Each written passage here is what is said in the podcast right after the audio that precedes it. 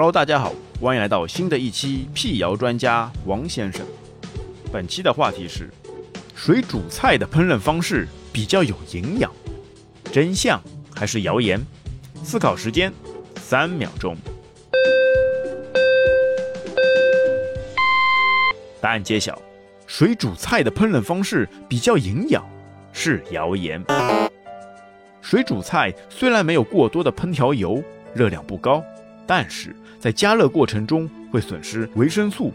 一项研究表明，经沸水烫两分钟的蔬菜会损失大约百分之七十七的维生素 C，而加盖真蔬菜的营养保留率最高。其实还是那句话，只要是烹饪手法加热，必定会有所损失。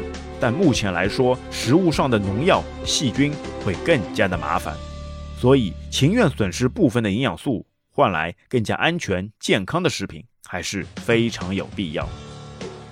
此题您答对了吗？此题答对率百分之六十四。今天的问题就到这边，我们下期再会。